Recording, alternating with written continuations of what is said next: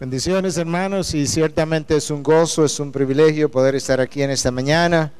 Es mi tercera vez en Costa Rica ahora, en diferentes momentos con diferentes tiempos. Y yo creo que Dios está haciendo algo especial en Latinoamérica y este es el tiempo de nuestra región. Y creo que esa es la razón por la que yo y otros quizás estamos en Latinoamérica uh, en estos momentos. Y es simplemente como parte de algo que Dios está haciendo. Es la iniciativa de Dios, es la obra de Dios para la gloria de Dios, es el pueblo de Dios, es la verdad de Dios. Y nosotros apenas somos instrumentos de ese obrar que Él ha determinado que para nuestra región sea ahora y que quizás no había sido anteriormente. Antes de orar y a manera de introducción, nosotros tenemos que reconocer que Latinoamérica no ha visto el impacto de la verdad del Evangelio. Nosotros tenemos naciones que dicen ser cada año más evangélicas. Algunas regiones o algunas naciones de nuestra región reportan un 30, 40, 50, hasta un 60% de población evangélica, pero la región todos los años más violenta, tiene más drogas, tiene más violaciones, tiene más divorcios, tiene más hijos uh, viviendo las consecuencias de las separaciones y de alguna forma nosotros tenemos que entender que algo está pasando, que la verdad está siendo proclamada, el pueblo aparentemente se vuelve más evangélico, pero nosotros no tenemos mejores índices en la población que en años anteriores. Algo no anda bien. Nosotros no hemos visto la transformación que Europa tuvo después de la reforma en los años de 1517, después de Martín Lutero y Juan Calvino, donde las naciones se desarrollaron de una manera extraordinaria y literalmente el desarrollo económico, industrial, ah, social de las naciones europeas, de Estados Unidos y de Canadá, naciones que hoy no quieren el Evangelio, pero el desarrollo de esas naciones, incluyendo el desarrollo educacional y científico, se lo deben a la base que el cristianismo le brindó como plataforma para poder lanzar las naciones en su desarrollo. Eso no ha ocurrido en Latinoamérica. Y nosotros tenemos que preguntarnos por qué. La única manera como nosotros mejoramos las cosas es haciéndonos preguntas.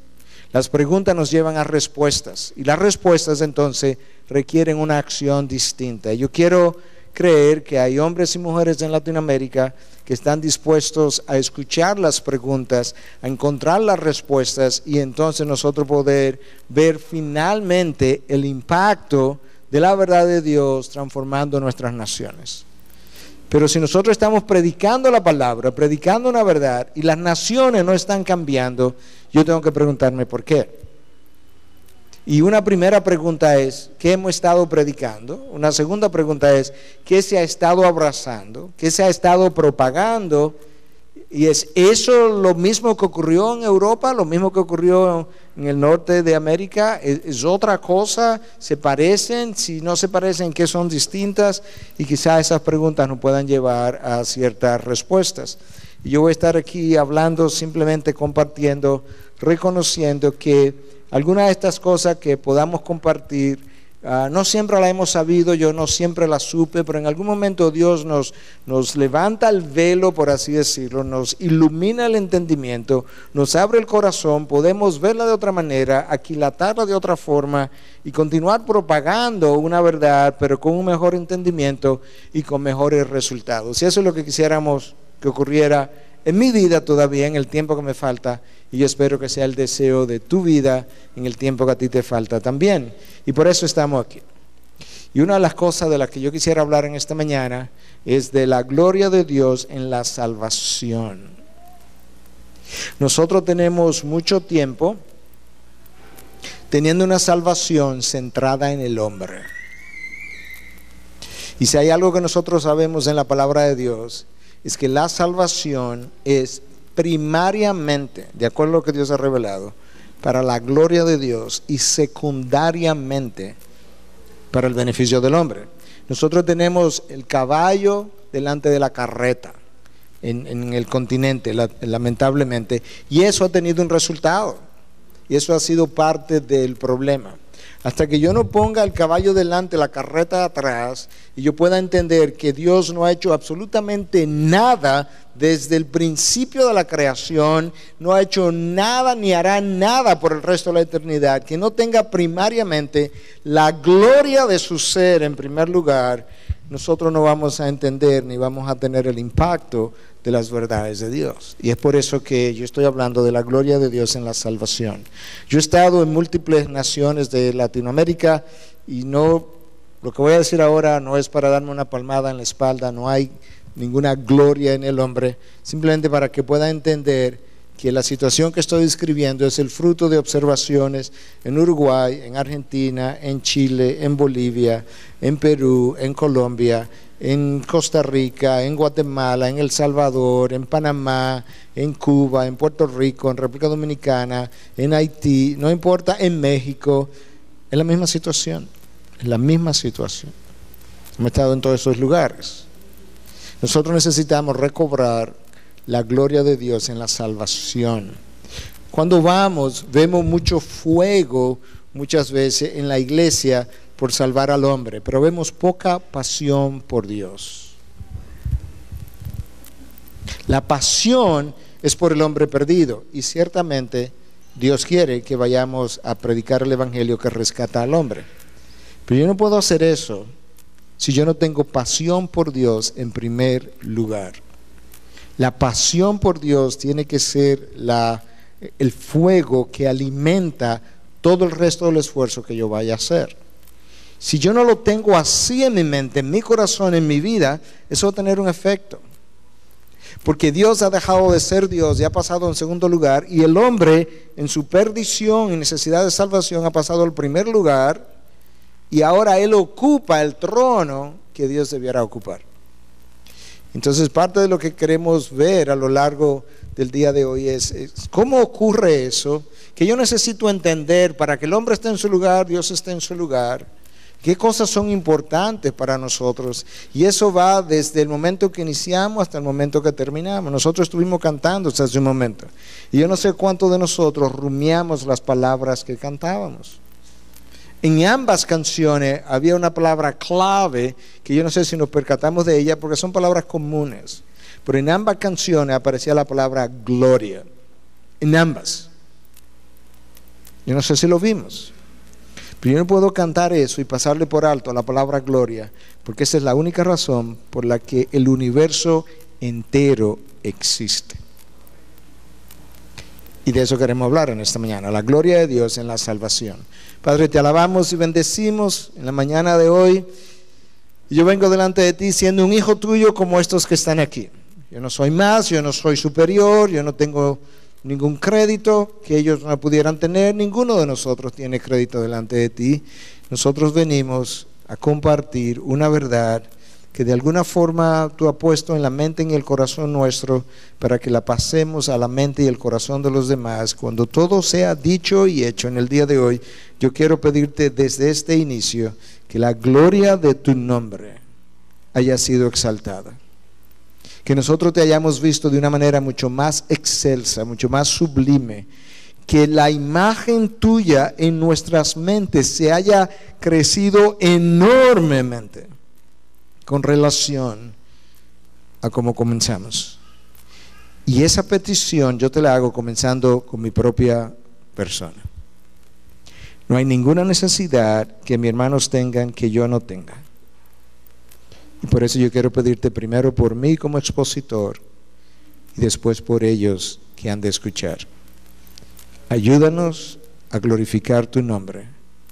Ayúdanos a mantenernos en el camino de tu verdad protégenos del error, guárdanos de no tergiversar tu palabra, de no diluir tu verdad, guárdanos de no ocupar el primer lugar y que seas tú honrado y glorificado en todo. Te lo pedimos en Cristo Jesús. Amén. Amén. Vamos a comenzar entonces hablando en esta primera sección. Y yo voy a comenzar haciendo una pregunta que yo mismo voy a responder. Pero usted va a notar que vamos a estar haciendo preguntas, porque las preguntas me ayudan a encontrar las respuestas que yo necesito para ir cambiando. La primera pregunta es, ¿por qué y para qué nos salvó Dios?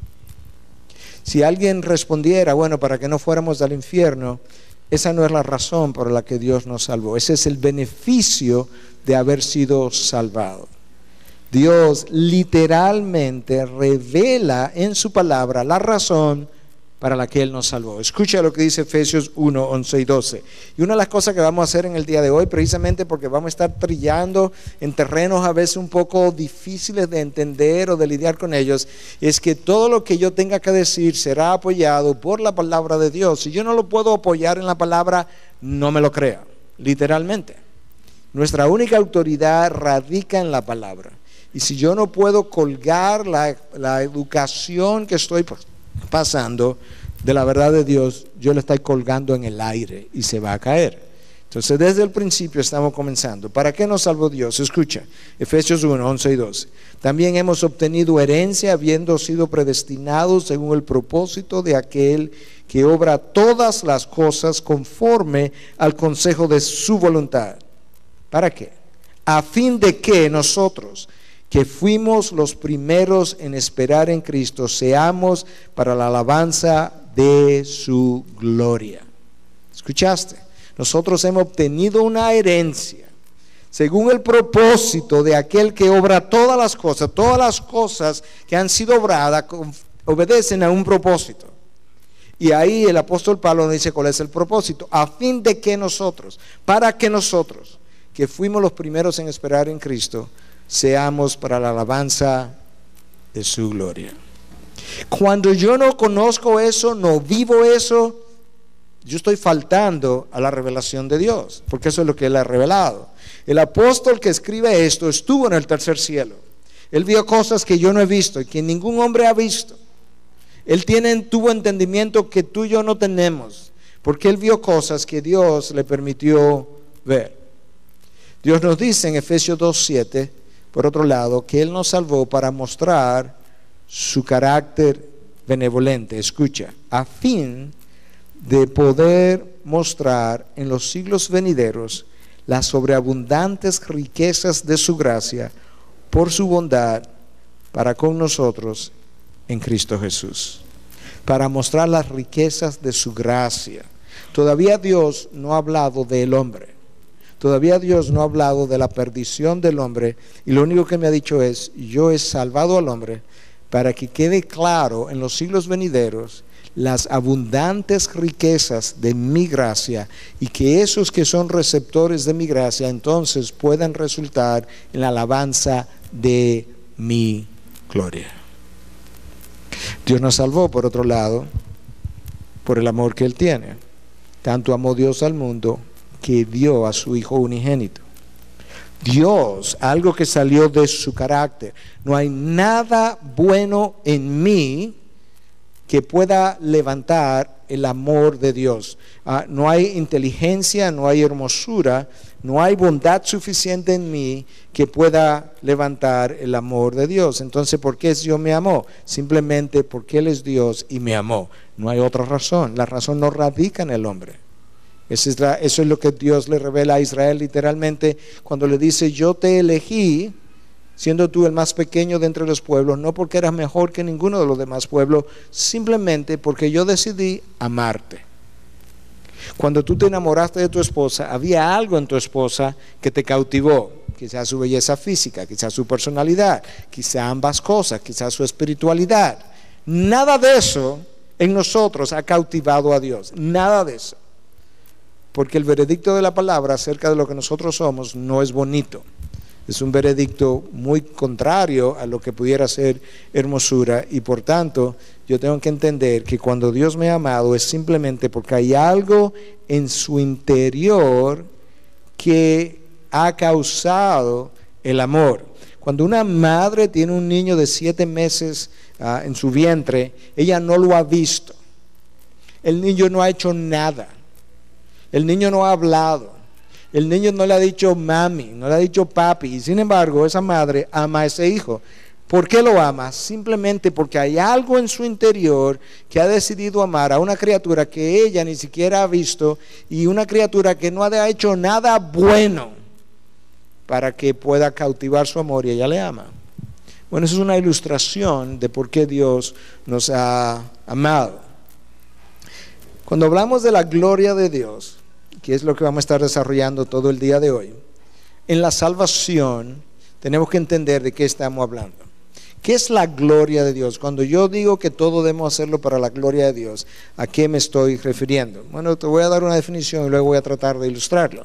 La expresión de la hermosura y la perfección de todo su ser o de todos sus atributos. Todo lo que Dios es, la esencia de esa hermosura y perfección de sus atributos, cuando es expresada, cuando es reflejada, eso es su gloria. Entonces, todo lo que Dios ha hecho, lo único que hace es poner de manifiesto toda la abundancia, la plenitud, la perfección de todo lo que Él es. Y la salvación, mejor que cualquier otra cosa, pone de manifiesto la abundancia de su gracia, la plenitud de su amor, la extraordinaria riqueza de su bondad la perfección de su justicia.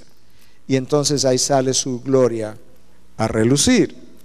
El Salmo 19 comienza diciendo, los cielos proclaman la gloria de Dios. Cuando yo salgo en la noche y veo un, cielo estrellado y entiendo que detrás de ese cielo estrellado hay literalmente billones de galaxias, se estima que el universo tiene entre 100 y 200 billones de galaxias. Nuestra galaxia, la Vía Láctea, es una de quizá 200 billones.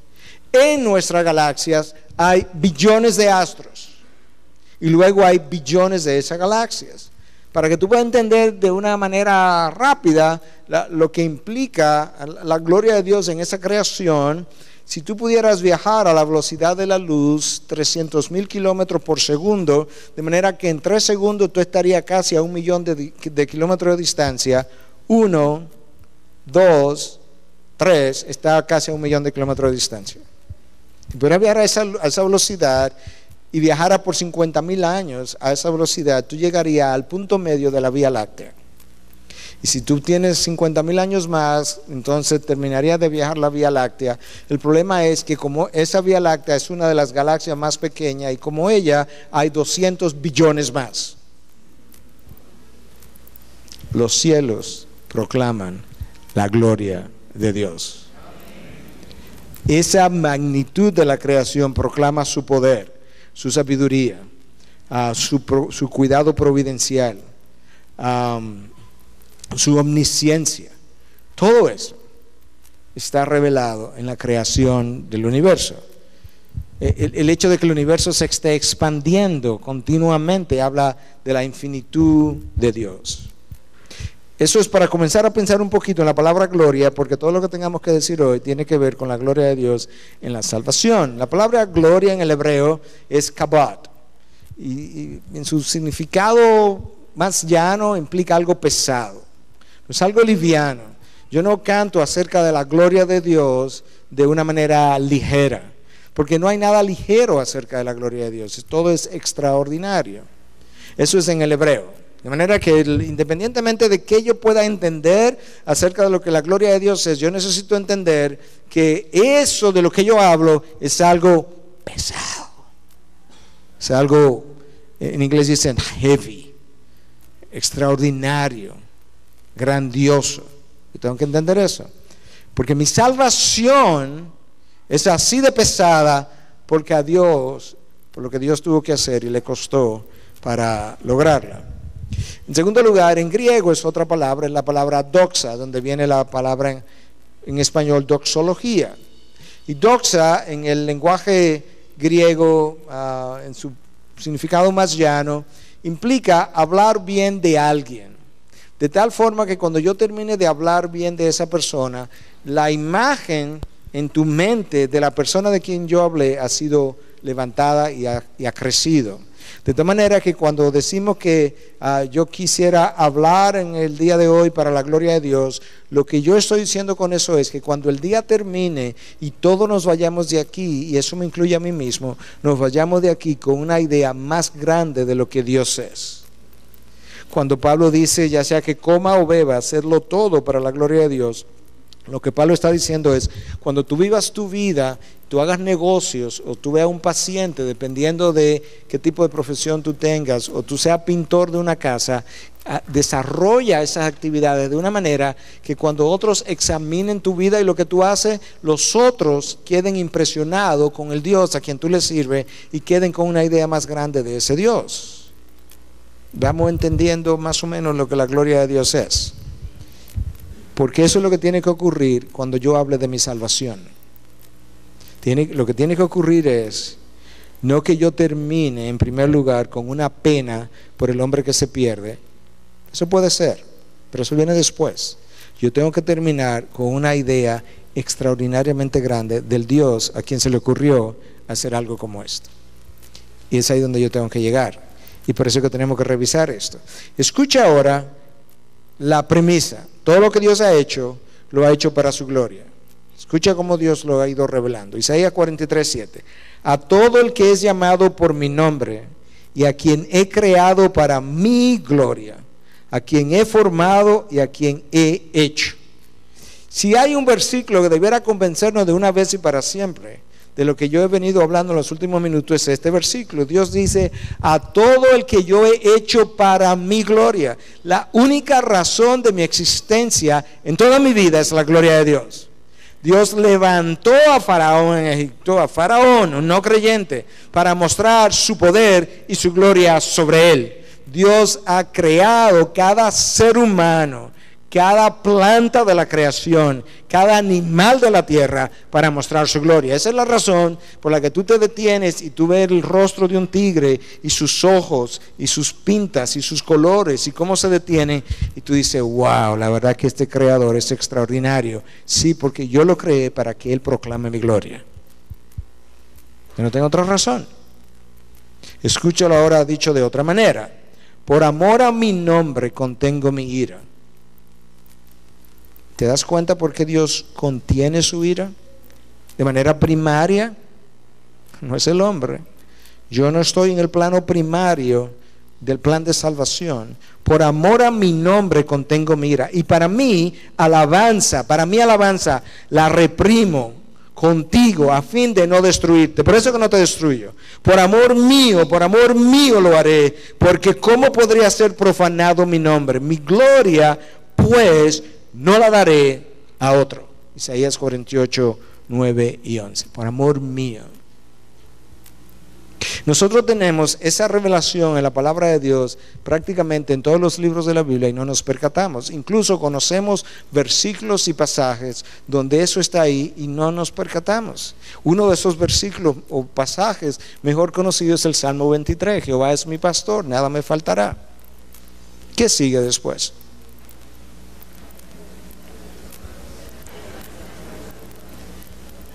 ¿Qué sigue? Ok, me hará descansar delicados pastos. Por amor a tu nombre. ¿Lo había visto? En el Salmo 23, en el Salmo más pastoral y de más cuidado de un pastor por su oveja, Dios dice, yo voy a, ilustrar o orar aquí de qué manera yo cuido por mis ovejas y ahí mismo le voy a poner la razón por la que yo lo hago. Por amor de tu nombre. Tú me llevas a delicados pastos. No hay nada más dioscéntrico que la salvación. No hay nada más dioscéntrico que todo el universo.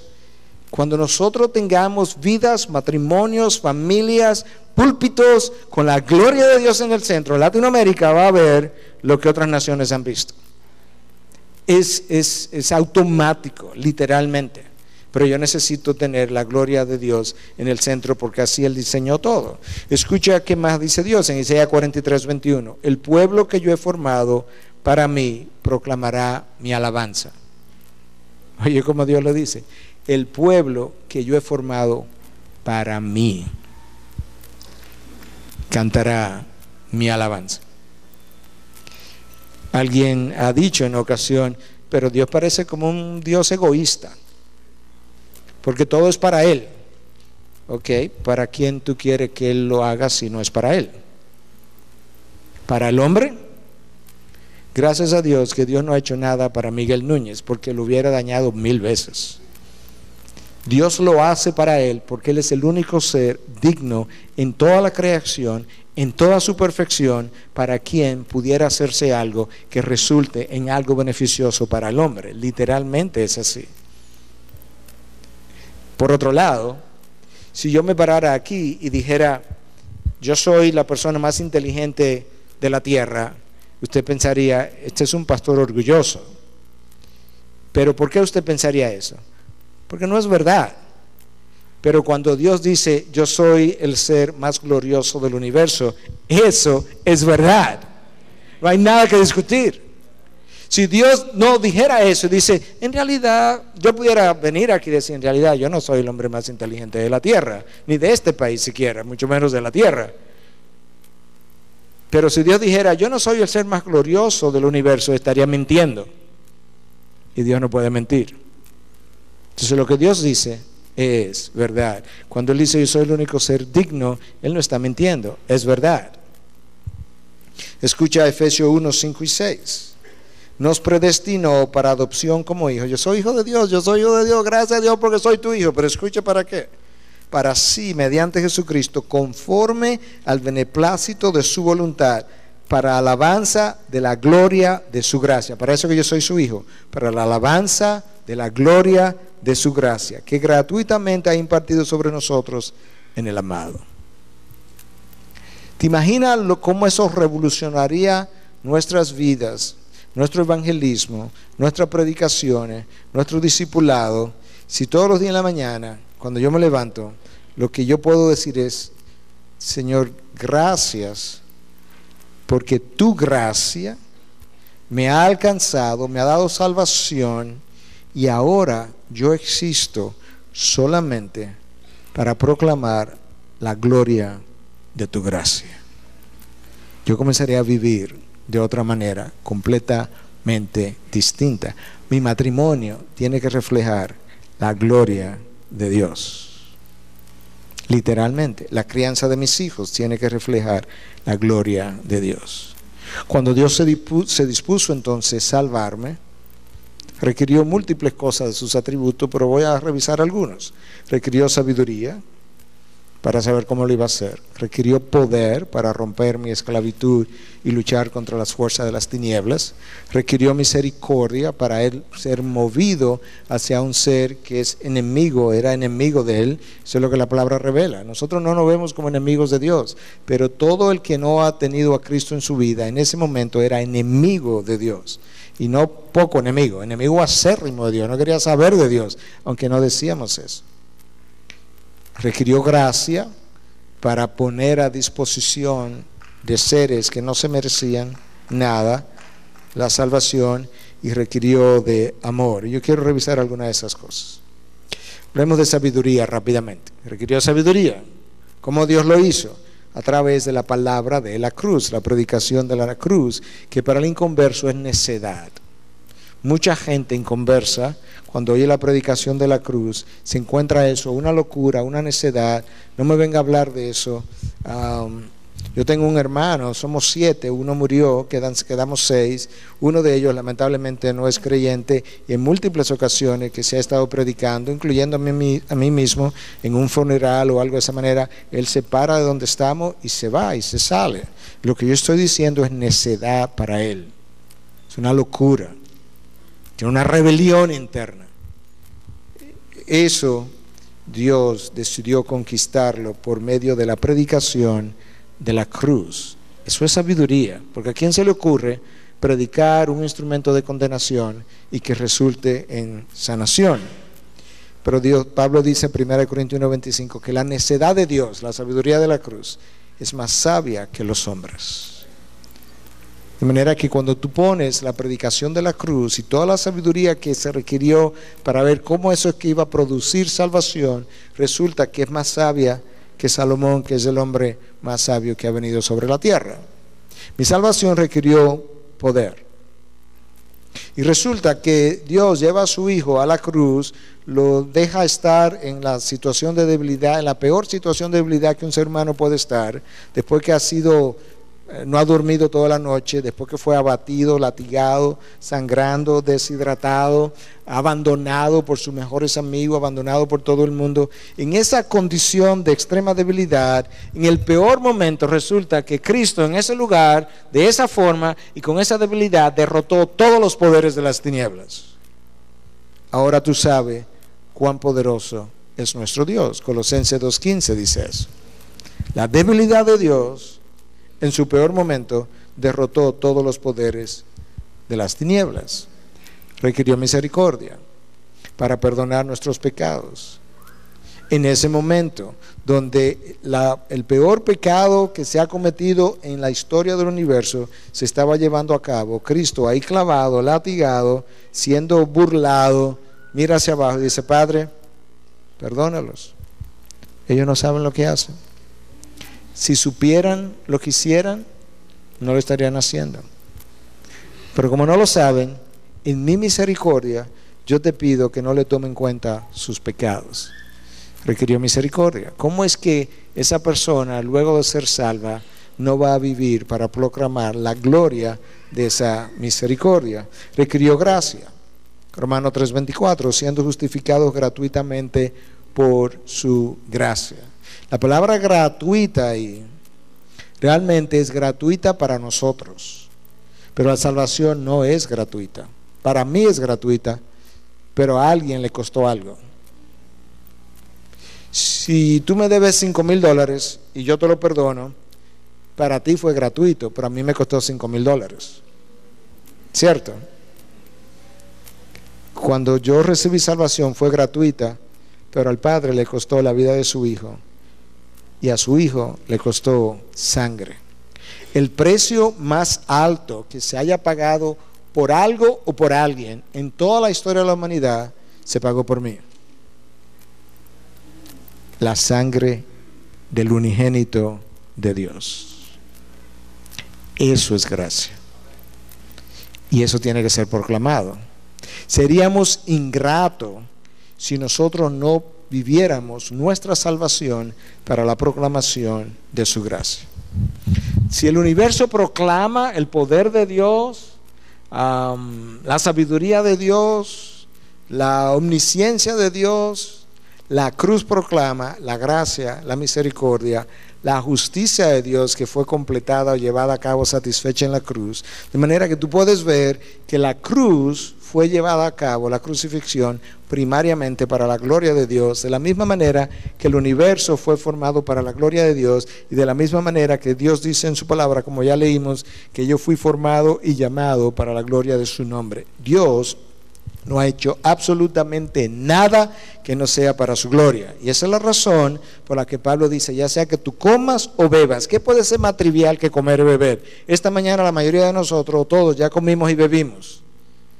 Pablo dice, cuando lo hiciste esta mañana, ¿lo hiciste para su gloria? ¿Tenías un sentido de agradecimiento de lo que estabas tomando, de lo que estabas comiendo? ¿Apreciaste la mano de aquellos que cocinaron lo que te comiste? ¿Apreciaste el hecho de que tú tienes la habilidad de tomarte un agua cuando hay una cantidad enorme de personas que no tienen agua? Y así sucesivamente. Todo lo que yo tengo ha venido de las manos de mi Dios. Sea, que coma o beba o cualquier otra cosa. El cualquier otra cosa incluye todo. El amor fue proclamado en la cruz. En esto consiste el amor. No en que nosotros hayamos amado a Dios, sino en que Él nos amó a nosotros y envió a su Hijo como propiciación para nuestros pecados. Primero de Juan 4.10. Nosotros decimos amar a Dios, pero no lo amamos como se debe, aún después de la conversión, mucho menos antes de la conversión. Y entonces Juan nos recuerda, realmente verdadero amor lo tiene Dios, porque Él nos ha amado antes de yo amarlo. Entonces lo que quiero hacer ahora, todo eso es para que yo pueda entender mejor lo extraordinariamente benevolente que Dios ha sido con su amor, con su gracia y su misericordia sobre una raza que la palabra declara de otras formas depravada. Si yo no me veo como alguien así, realmente la gracia de Dios no tiene tanto sentido. Sí, Él me dio gracia, pero yo no era tan malo, tú sabes. Sí, es verdad que Él fue misericordioso, pero al final alguna cosa buena yo hice o tuve. Entonces la manera como realmente la gracia, la misericordia y el amor de Dios resaltan, brillan y adquieren la dimensión y la gloria necesaria, es cuando yo puedo verme a mí y decir la verdad que yo, al igual que el resto de la humanidad, yo pertenezco a una raza depravada. Eso es lo que la Biblia enseña. Yo voy a comenzar entonces a hablar un poquito de la depravación del hombre. Génesis abre en Génesis 1.2, la Biblia abre en Génesis 1.2 y está Dios creando al hombre a su imagen y semejanza. Dios pone a Adán y Eva como regentes de la creación, le entrega todo el planeta y le dice, mira, lo único que te voy a pedir es, tú ese árbol que está en el medio del huerto, de ese no comas. Pero el resto del planeta es de ustedes.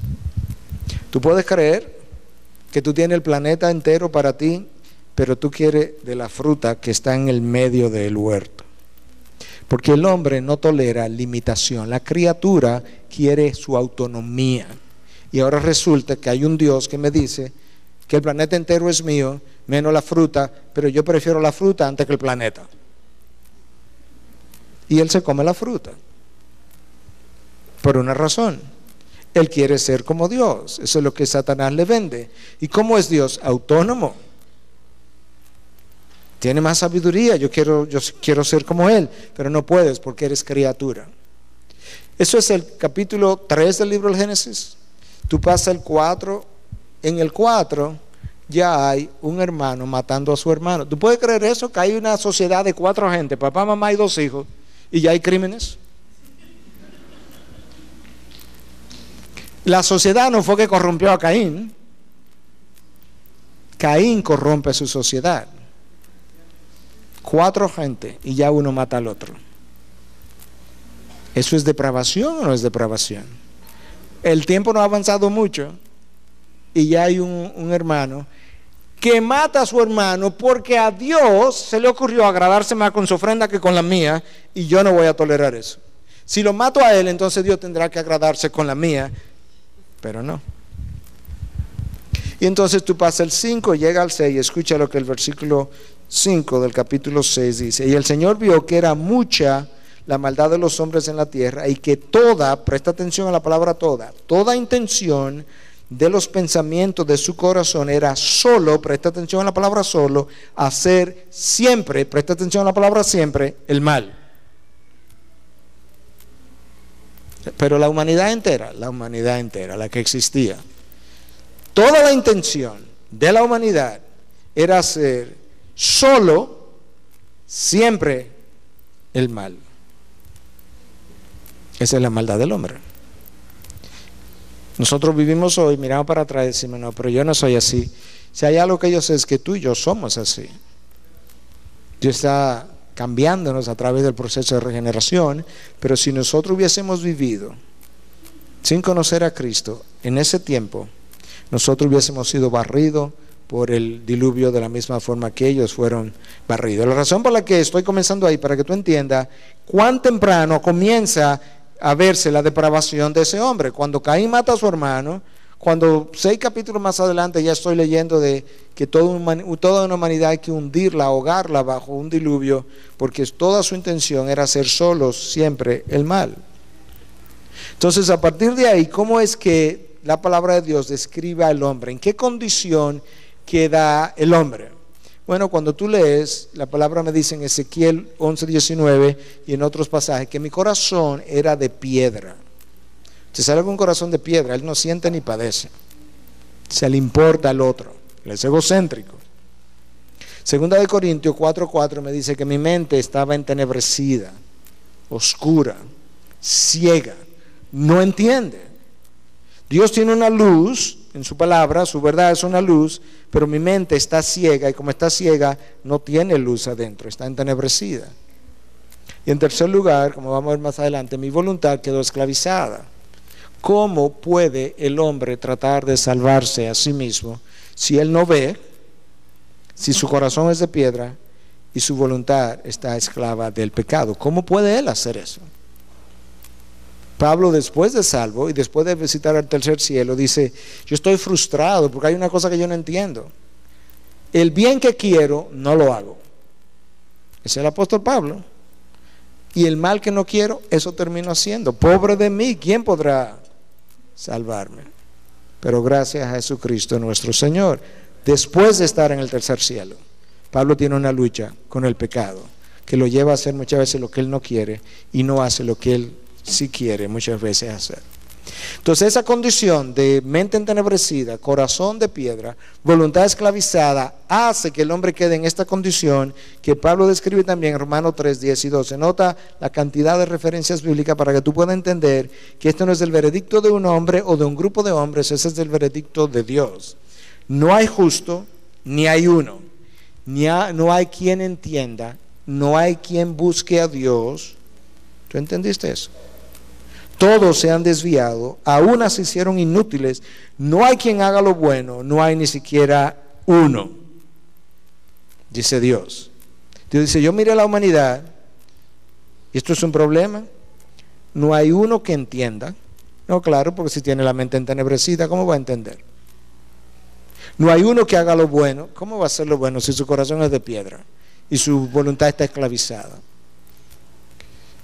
Y peor aún, esto es una cosa horrible. No hay nadie que busque de Dios. Nadie.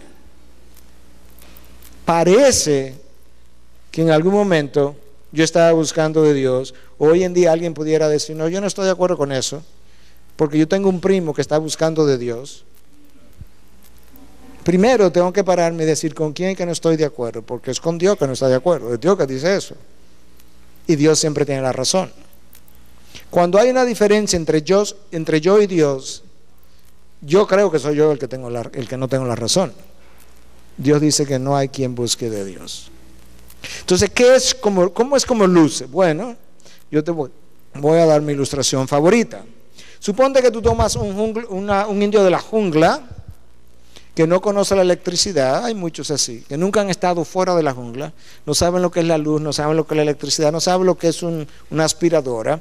Suponte que tú lo traigas aquí y entonces lo pones aquí adentro, o lo pones allá afuera, lo pones allá afuera y tú aquí adentro tienes una aspiradora, que él no sabe lo que es, el único que sabe es que hay un tubo ahí. Y tú lo conectas a un enchufe eléctrico, pero él no sabe lo que es la electricidad. Nunca ha visto una cosa semejante.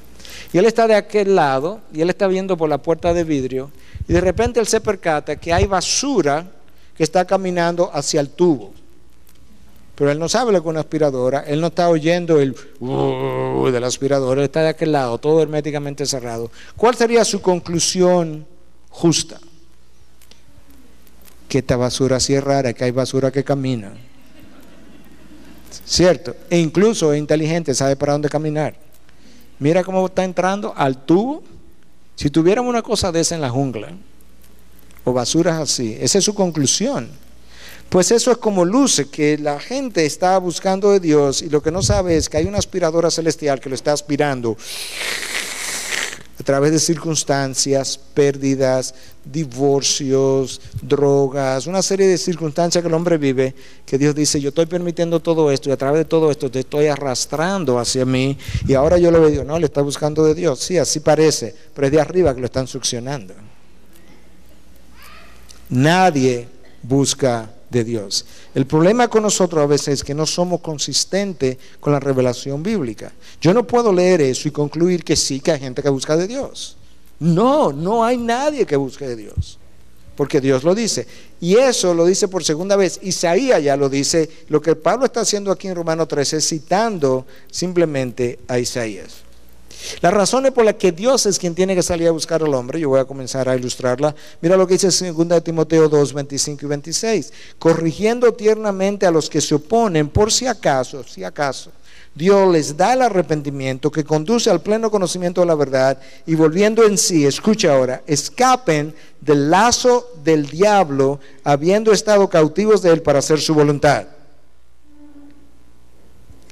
¿Te das cuenta cómo yo estaba? Antes de que Dios saliera a buscarme, yo era cautivo del lazo del diablo haciendo su voluntad, no la de Dios. ¿Cómo voy a buscar a Dios? si soy cautivo. Cautivo del lazo del diablo. Y la voluntad que hago es la, voluntad del diablo. Eso es lo que Cristo le dice a los, a, los judíos en un momento dado. Vosotros no sois de, de vuestro padre Abraham. Vuestro padre es el diablo. Sí, claro que ese era nuestro padre porque yo estaba cautivo de él. Por eso que tengo que nacer de nuevo, porque necesito otro padre, porque el que tenía en el primer lugar no era bueno. Y entonces necesito un nuevo nacimiento. Pero si mi voluntad está esclavizada, eso es lo que me impide salir a buscar a Dios. Si mi mente no puede ver su verdad, no la puede entender. Pablo le dice eso a los corintios, dice que el hombre natural, el hombre inconverso, no entiende las cosas de Dios. Entonces, aquí delante hay un hombre inconverso que está oyendo todo esto que yo estoy diciendo, él dice, yo no entiendo. No, yo no entiendo, no, tú no puedes entender, porque se disciernen espiritualmente. Dios va a tener que hacer algo primero para que tú lo entiendas, porque se disciernen espiritualmente. Cuando yo comienzo a entender esto, es que de repente la gracia de Dios, el amor de Dios hacia mi persona, su misericordia comienza a tomar una dimensión que yo digo, wow. Y eso comienza a inyectarme pasión por Dios, no por el hombre, por Dios. Yo puedo tener pasión por el hombre y no por Dios, pero no puedo tener pasión por Dios y no pasión por la salvación del hombre. Mira que más, otra razón por la cual Dios es quien tiene que salir a buscarnos, Efesios 2, 1, y 3, 1 al 3. Y Él os dio vida a vosotros que estabais muertos en vuestros delitos y pecados, en los cuales anduvisteis en otro tiempo, según la corriente de este mundo, conforme al príncipe de la potestad del aire, el espíritu que ahora opera en los hijos de desobediencia, entre los cuales también todos nosotros en otro tiempo vivíamos en las pasiones de nuestra carne, satisfaciendo los deseos de la carne y de la mente y éramos por naturaleza hijos de ira. Ese es mi calificativo. Hijo del diablo, hijo de ira, lo mismo que los demás. Los efesios, lo mismo que los demás. Pero mira mi condición, muerto. Muerto. ¿Usted ha visto un muerto entender? ¿Usted ha visto un muerto decir, wow, qué luz más brillante? ¿Usted ha visto un muerto decir, wow, qué sermón? Así yo estaba. Como muerto no puedo hacer nada.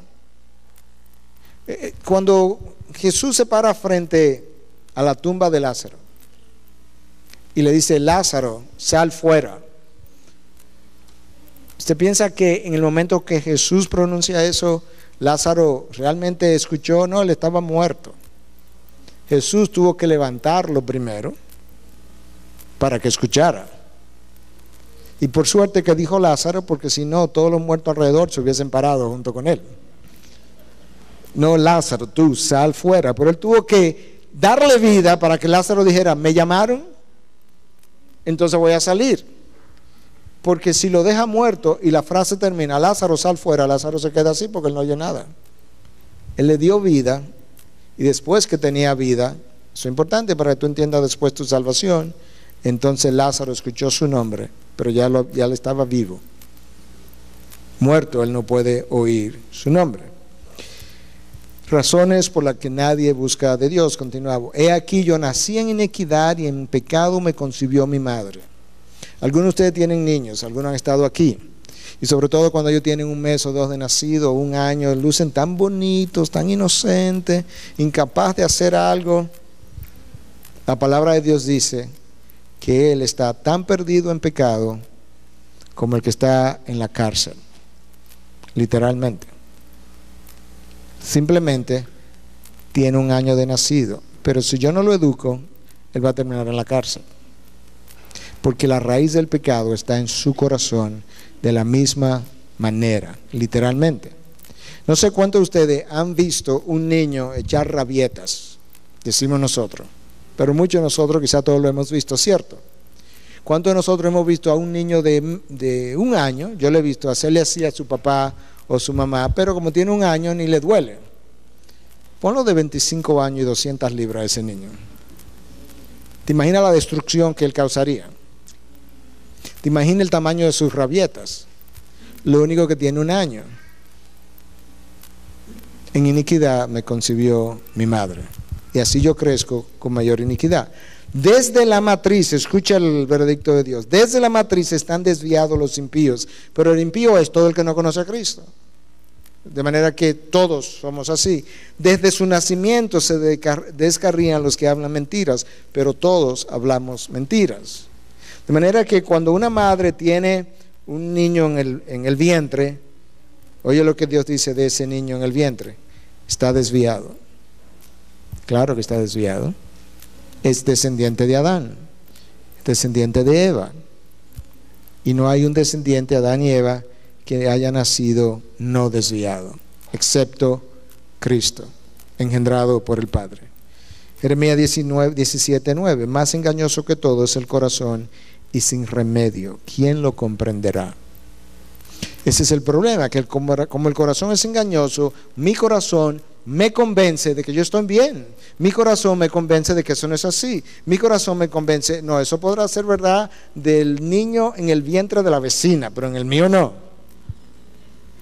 Porque mi corazón me engaña, mi corazón no me permite ah, ah, abrazar las verdades que Dios expresa en su palabra. Y por tanto, la salvación nuestra no está resultando en la gloria de Dios, porque frecuentemente nosotros nos estamos llevando el crédito de que yo busqué a Dios, sí, Dios me encontró, pero, pero yo también hice mi parte, yo también hice mi esfuerzo. Yo me gané a tres personas para Cristo. Nadie se ha ganado a nadie para Cristo.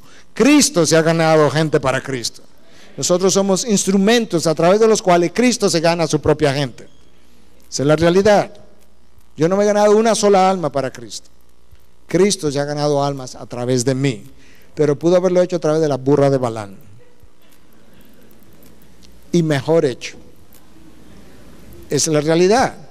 Si yo no entiendo eso, yo le estoy quitando brillo a la gloria de Dios y estoy yo exaltándome en mi propia gloria.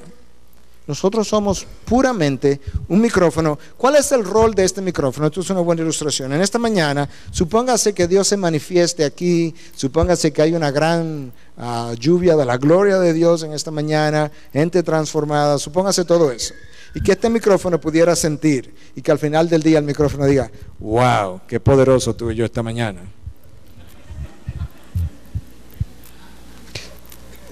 Ustedes se ríen porque es la verdad. Pues así luce el hombre cuando él piensa, wow, qué sermón yo prediqué.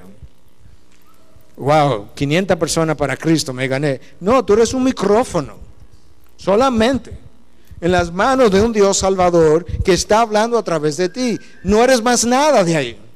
Un micrófono. Eso pone a Dios en su lugar y al hombre en el suyo. Y al final la gloria de Dios es exaltada. Pero no nos gusta eso porque entonces me veo chiquito. Bueno, es que eres chiquito, por eso es que te ves chiquito. Si este versículo que yo voy a citar ahora no nos convence de una vez y para siempre de cómo son las cosas, ningún versículo nos va a convencer. Romanos 8, 7 y 8. Ya que la mente puesta en la carne, esa es la mente del inconverso, es enemiga de Dios, en primer lugar. Yo no sé cuántos años usted tiene en el cristianismo, supóngase que sean 10. El día antes a su conversión, usted era enemigo de Dios. Es enemiga de Dios, escucha ahora, no se sujeta a la ley de Dios, pues ni siquiera puede. No puede. La razón por la que no la hace es porque no puede. Y no puede porque está entenebrecida. Y no puede porque está muerta. Y no puede porque no entiende. Le predican la palabra pero no la entiende. Y no solamente que no la entiende, no puede entenderla. Pablo lo dice, el, hombre inconverso, el hombre natural, no entiende las cosas de Dios porque se disciernen espiritualmente. No puede entenderla. No me puedo someter al mensaje que me acaban de predicar porque yo no puedo hacerlo. Dios va a tener que capacitarme para hacerlo. Y los que están en la carne no pueden agradar a Dios. Está el versículo. Aquí está el otro texto que yo acabo de mencionar, 1 Corintios 2.14. El hombre natural no acepta las cosas del Espíritu de Dios porque para él son necedad y no las puede entender. Ahí está la incapacidad del hombre porque se disciernen espiritualmente y él no tiene el Espíritu. Para yo entender las cosas de Dios necesito el Espíritu adentro primero. Y entonces puedo entender. Para yo entender a un chino necesito conocer chino primero si no, no puedo. Eso es más o menos la idea. Para el bebé en el vientre entender necesita nacer de nuevo primero. O nacer, no de nuevo, pero nacer. Y tener entendimiento. Y luego que nació, entonces él comienza a entender, pero no lo podía hacer en el vientre, porque él no ha nacido para poder entender. Señor, si tú tuvieras en cuenta las iniquidades, ¿quién, oh Señor, podría permanecer? Salmos 133. Eso es simplemente para seguir enfatizando ciertamente la depravación total del hombre. Ahora escúchame, cuando esta frase se postuló por primera vez y se habló de depravación total, aquellos que usaron esa frase no estaban tratando de decir que el hombre es tan malo como él puede ser. Porque yo siempre puedo ser peor de lo que soy. Hitler podía ser más malo de lo que fue. Si llegara a ser como Satanás, él hubiese llegado a ser más malo de lo que realmente fue. Entonces a eso no es que se refiere la palabra total. La palabra total y depravación implica que todas las facultades del hombre están teñidas por el pecado. Su mente y sus pensamientos están teñidos por el pecado. Su voluntad está teñida por el pecado. Su corazón está teñido por el pecado. Sus intenciones están teñidas por el pecado. Literalmente, todo lo que nosotros hacemos, incluyendo cuando predico, de alguna manera hay una tinta de pecado en lo que hago. De alguna forma. Yo tengo que entender eso. Porque eso es así y lo que Cristo está tratando precisamente es deshacernos, de deshacerse de todo eso en el proceso de redención. Pero todas nuestras facultades están teñidas de pecado. Y a eso que hace referencia la palabra depravación total, completa. El hombre completo ha sido teñido de pecado y hay vestigios algunas veces grandes vestigios de eso, aún después que nosotros terminamos ah, de ser salvos. Ahí hay un grupo de pasajes que hemos ido revisando precisamente para lograr entender hasta dónde yo he sido afectado por la caída de Adán. Cuando Adán cayó, Adán, como decía alguien, no se rompió el meñique, él se rompió el cuello. Y usted sabe, cuando usted se rompe el cuello, yo no puedo respirar. Y eso es la razón por la que tienen que ponerme en un respirador. Cuando me refiero al cuello, no me refiero a las vértebras del cuello, sino a la médula que está a nivel del cuello, que controla los músculos de la respiración. Cuando Adán se cayó, su fractura no fue a nivel de un meñique, fue a nivel de órganos, por así ilustrarlo, vitales que le quitaron la vida. Cuando nosotros vemos al hombre en su condición mejor de lo que realmente Él quedó y mejor de lo que realmente Él es, nosotros nunca podremos glorificar a Dios en su gracia, en su bondad, en su misericordia, en su amor por mí, de la manera que Él merece, porque siempre me parecen esos atributos de Dios mucho menos brillantes, porque de alguna manera yo creo que yo he tenido algún crédito en esto que solamente Dios ha podido hacer. Una vez más, tú tienes que recordar la condición de la caída una mente que no entiende, un corazón que no siente y una voluntad esclava. Yo estoy perdido, estoy perdido en mis delitos y pecados, estoy muerto. No es como que hay un paciente enfermo que está agonizante y al que yo le voy a llevar una medicina, pero él todavía tiene que tragarse la medicina, como algunos dicen. Eso no es como la Biblia describe al hombre, lo describe como muerto. Por tanto, yo voy donde un muerto con medicina y le digo, pero tómate la medicina, abre la boca, pero tú no ves que esto es lo que te va a devolver la vida. Porque estoy muerto.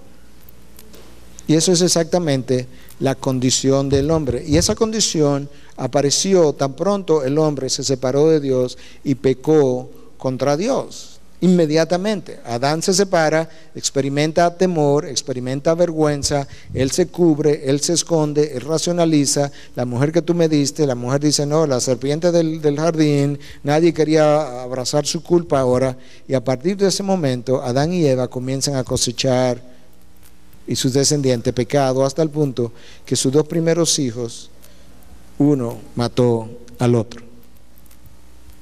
Hermanos, la historia de la Biblia está ahí para probar lo que nosotros acabamos de enseñar. el hombre conforme al corazón de Dios, un día se levantó, vio una mujer atractiva. ¿De quién es esa mujer? O ese Betsabé, la mujer de Urias. Esa era la luz de alerta para David. Eh, eh, eh. Está casada. Mándala a buscar, mándala a buscar. Pasa una noche con ella, luego recibe la noticia, está embarazada. Ah, no, eso es fácil. No es Urias su esposo. Eh, mira, eh, manda noticia al frente de batalla, que pongan a Urias en el frente y que cuando la batalla esté más, más recia, se retire todo el mundo. Pero antes de eso, no, vamos a tratarlo de otra manera. Vamos a buscar a Urias y le damos una cena. Urias, aquí está un poco de vino para que te emborrache. Entonces Urias se pasó de vino y le dice, ahora ve y acuéstate con tu mujer. Vamos a hacerle lucir que este embarazo es de Urias. Pero Urias, el siervo, era más noble que David en ese momento. Le dice, no, mis hombres están en batalla, ¿cómo yo voy a hacer eso? Y se queda en la puerta durmiendo. David, mira, el hombre no fue a su casa. Ah, no, pero vamos a darle otra cena y otra borrachera, lo mismo. Este es el hombre conforme al corazón de Dios. Y luego lo pone en el frente de batalla para que lo maten. Un hombre conforme al corazón de Dios. ¿Tú estás viendo la depravación del hombre? Abraham, el padre de la fe. Sara, mira, aquí tú eres una mujer hermosa. Abimelech te va a querer. De manera que yo voy a decir que tú eres mi hermana y acuéstate con él. El padre de la fe. Abimelech manda a llamar a Sara. Y cuando está a punto de acostarse con ella, Dios le, se le aparece en un sueño y le dice, no le ponga la mano, es de la mujer de Abraham. Y luego él va y reprende a Abraham. Dice, ¿cómo tú me has hecho una cosa semejante? Me va a traer maldición sobre... De hecho, hubo problemas, hubo maldición y plagas en ese momento. Fruto de eso, es el padre de la fe que hace eso. Pedro, un apóstol elegido, caminó sobre las aguas, vio la multiplicación de los panes, vio a Lázaro resucitar, vio a Cristo sanar ciegos, vio a Cristo sanar, expulsar demonios, caminando con él, Pedro, a, la hora de la crucifixión. Pero ven acá, tú no andabas con el Galileo, con él, yo no conozco. Pero, pero ven acá, tú no eras del grupo que andaba con, con el que está diciendo juzgado. A ese, yo no lo conozco. No, no, no, no, tú eras de uno de esos con perdón de la expresión, no sé, pero eso como está en muchas de las traducciones. Maldita sea, yo no lo conozco. Pero es un apóstol. Delante de Dios. No, pastor, pero eso fue antes de la cruz. Ok, vamos a ver a Pedro después de la cruz. Pablo llega a los Gálatas y le dice, hermanos, yo tuve que confrontar a Pedro por hipócrita. Oh, él estaba comiendo con gentiles y de repente cuando llegaron los judíos dejó de comer con los gentiles y tuve que confrontarlo cara a cara por hipócrita porque Bernabé y otros líderes también ya estaban pecando junto con él. Eso es después de la resurrección. ¿Cómo no vamos a creer en la depravación del hombre? Estoy hablando de los mejores hombres de Dios en ocasiones. De esa manera se portaron. Job, para mí Job es uno de mis héroes favoritos. Y ese héroe favorito en un momento dado dice, no, no, no, que Dios tiene que darme una audiencia porque yo voy a defender mi integridad delante de Dios, a Dios que se aparezca. Pues yo estoy seguro que yo tengo razón. Y ese era un hombre que Dios calificó originalmente como justo e intachable. Moisés no llega a la tierra prometida. ¿Puede creer eso? Porque en un arranque de ira, le dice al pueblo, trata a Dios como no santo, y le dice al pueblo, tú quieres agua, nosotros te vamos a dar. O sea, de repente Moisés parte de la Trinidad, ocupa la cuarta posición dentro de la Trinidad, ahora es una cuaternidad. Y nosotros somos así, así a veces. Nosotros a veces nos comportamos tan humilditos que nos consideramos el peor pecador del mundo. Y otras veces quisiéramos que Dios hiciera espacio en la Trinidad para que nos incluyera ahí.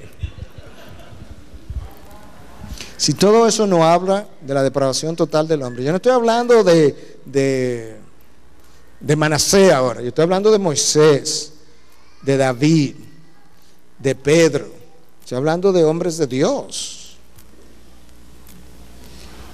Hasta que yo no me vea ahí, yo no voy a poder saborear las bondades de Dios para conmigo y realmente yo no voy a poder vivir una vida que sea Dios-céntrica, sino antropocéntrica, como ha sido predicado el Evangelio tantas veces.